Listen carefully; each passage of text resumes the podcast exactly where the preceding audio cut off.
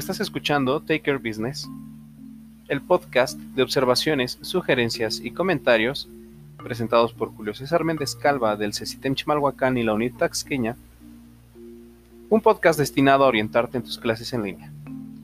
Empezamos. Bienvenidos sean a este nuevo episodio del podcast. Es un gusto saludarlos nuevamente. El tema del día de hoy es la metodología de desarrollo rápido, la cual eh, pues es una de las metodologías más populares que existen en el desarrollo de software de manera actual.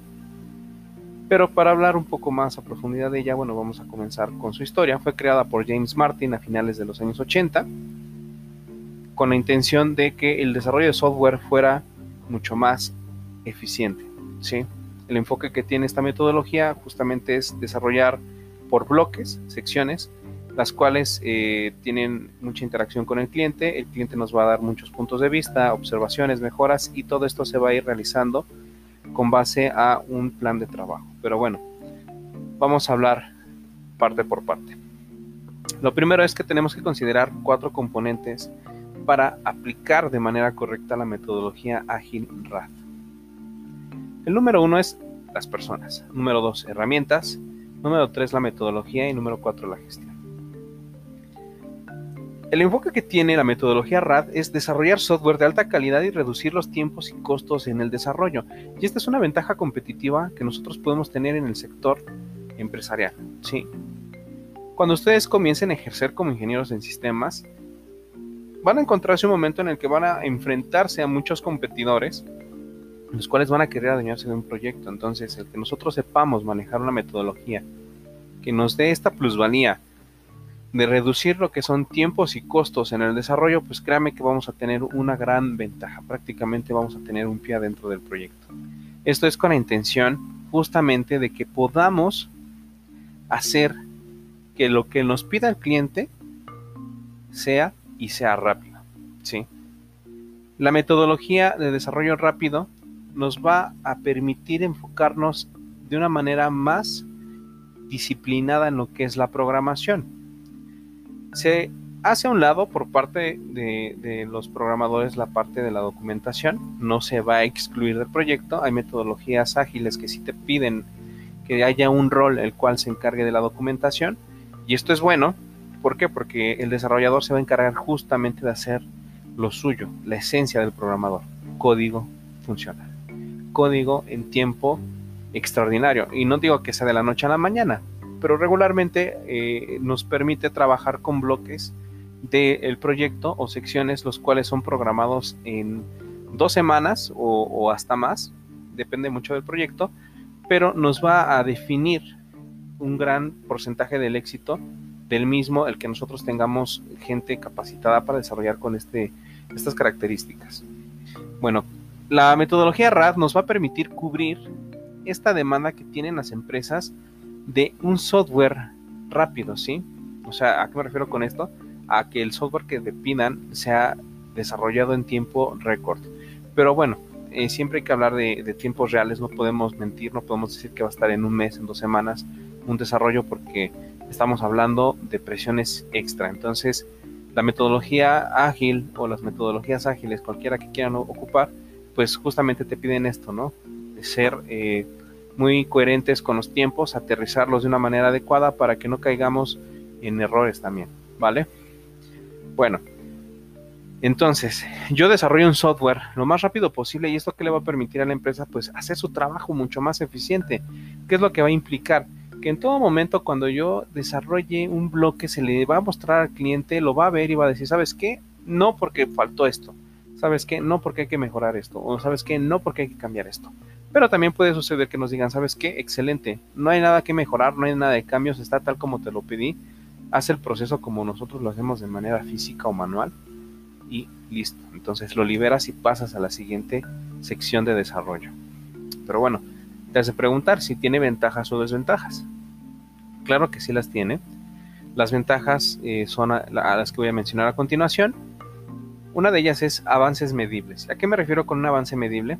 Bueno, pues al momento en que yo estoy entregando en un lapso de tiempo corto avances, pues eh, la gente que está a cargo de la gestión del proyecto puede medir, y evaluar el desarrollo del mismo.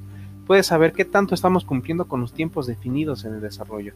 Esta gente que se encarga de administrar el proyecto tiene la habilidad de prevenir también posibles amenazas o errores, lo cual nos va a permitir a nosotros pues tener un control más exacto todavía del desarrollo del proyecto. Alcanzar la productividad en corto tiempo es una también de, las ventajas, ya que los programadores al desarrollar prototipos y código de manera rápida pues son más disciplinados, ¿sí? Es decir, se, se, enfocan tanto en su trabajo que generan habilidades mucho más pronto para ser disciplinados y hacer sobre todo más productivos. Usuarios más involucrados. ¿Esto qué quiere decir? Bueno, los usuarios van a estar involucrados la mayor parte del tiempo en el desarrollo del software. ¿Esto qué va a permitir? Que cada vez que se estén haciendo eh, lanzamiento de avances, los usuarios deben de estar presentes para que nos den una retroalimentación de qué es lo que ellos observan de esto, ¿sí? Esto que nos va a permitir pues conocer el punto de vista del cliente y esto es muy valioso para el equipo de trabajo. ¿Por qué? Porque al final de cuentas nos va a permitir desarrollar la solución tecnológica de una forma que esté alineada 100% a sus necesidades. No va a haber que nos faltó hacer algo y el cliente no me lo dijo, no. Siempre el cliente va a estar viendo, va a estar en comunicación constante con nosotros. Entonces es algo que tenemos que eh, aprovechar de esta metodología. Adaptabilidad. La adaptabilidad es gracias a que pues, el desarrollo rápido permite realizar cualquier tipo de adaptación, cambio o mejora al desarrollo. ¿sí? Y, también puede ser tanto en el desarrollo de, perdón, en el desarrollo de software como en el equipo de, trabajo. A lo mejor yo necesito más programadores o uno de mis programadores estrella enfermó o, fue se fue de vacaciones o lo tuvimos que mandar a un proyecto de bomberazo. Bueno, pues tengo que ocupar esta adaptabilidad. Debo de tener equipo de trabajo suficiente para poder cubrir cualquier proyecto sin ningún problema. Bueno, ahora vienen las desventajas. Una de las desventajas que tiene la metodología de desarrollo rápido es la dificultad dentro de proyectos a gran escala. Esto es porque la flexibilidad ya vuelve a ser un tema, pero que no va a tener mucha relevancia. Esto es por qué? Porque están más controlados los tiempos de desarrollo es decir, se definen desde un principio y son prácticamente inamovibles. El líder de proyecto o el administrador del proyecto se va a encargar de definir estos tiempos. Obviamente sobre fases y cada fase tiene un tiempo, entonces hay fases que dependen una de la anterior o hay fases que pueden seguir continuando su desarrollo sin ningún problema. Entonces por eso es que el, tema de la flexibilidad se vuelve un poco eh, complicado de manejar. Una parte que mencioné como ventaja, que también es una desventaja, es la interacción con el usuario al exigirte demasiada interacción con el usuario, ¿qué es lo que te va a, generar o a dejar? Pues que nos hagan también comentarios negativos, que nos hagan una crítica negativa del trabajo, que tengamos comentarios pésimos de nuestro trabajo y bueno, pues hay que soportarlo. Eh, regularmente esto sucede cuando no estamos haciendo el trabajo bien, entonces vienen los comentarios negativos. Cuando ustedes hagan el trabajo bien chavos como ingenieros, no importa la rama que tengan dentro del desarrollo de software o la especialidad, si hacen bien su trabajo y el cliente está satisfecho, créanme chavos, que es la mejor paga que pueden tener. Aparte de la económica, claro está. Y bueno, programadores expertos. Se necesitan programadores expertos o los famosos programadores senior. Esto es porque obviamente el tipo de desarrollo necesita gente muy hábil, gente que se la sepa de todas a todas, gente que sepa resolver lo más rápido posible y no están exentos obviamente los, eh, los programadores expertos pues a buscar en Google soluciones.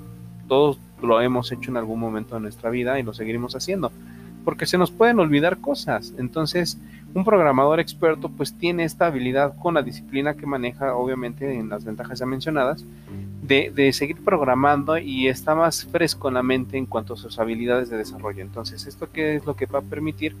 Que se vuelva mucho más estricto, ¿sí? Va a ser mucho más estricta la parte de contratación y sobre todo el control de, lo que son los eh, miembros del equipo de programadores. Al ser la metodología de desarrollo rápido una de las metodologías ágiles que existen en la actualidad, pues van a permitir, como les dije, adaptarse al desarrollo de software. Eh, hay otras metodologías como la metodología Scrum, la metodología XP o Kanban o Lean, que están enfocadas también en la parte del desarrollo rápido, el desarrollo ágil, y todas y cada una de las metodologías, incluyendo la metodología de desarrollo rápido, chavos, se enfoca también en su equipo de trabajo. El equipo de trabajo es una de las partes más importantes en el desarrollo de software. No podemos tener desarrollo de software si no tenemos a nuestro programador al 100% en salud, si no tenemos a nuestro líder completo de salud. Se vuelve un tema crucial que toda la gente que esté involucrada dentro del desarrollo de software esté estable de salud y emocionalmente. Bueno, espero que el podcast de hoy les ayude a aclarar alguna duda que tengan referente a este tema. Estaré compartiendo en las clases posteriores a, este podcast contenido también audiovisual para que podamos eh, reforzar los conocimientos. Si tienes alguna duda, no, no este, tengas inconveniente en hacérmela saber. Si hay algún comentario también, me gustaría conocerlo. Recuerda que lo puedes hacer directamente en el muro de la clase, en este caso para los chicos del CECITEM. Pueden externarme sus dudas, ya sea en un mensaje público, o en un mensaje privado, y con todo gusto los atenderé. Bueno chavos, pues es todo por hoy. Nos vemos en el infierno. Besos, bye, no anden con nadie y gracias por escuchar.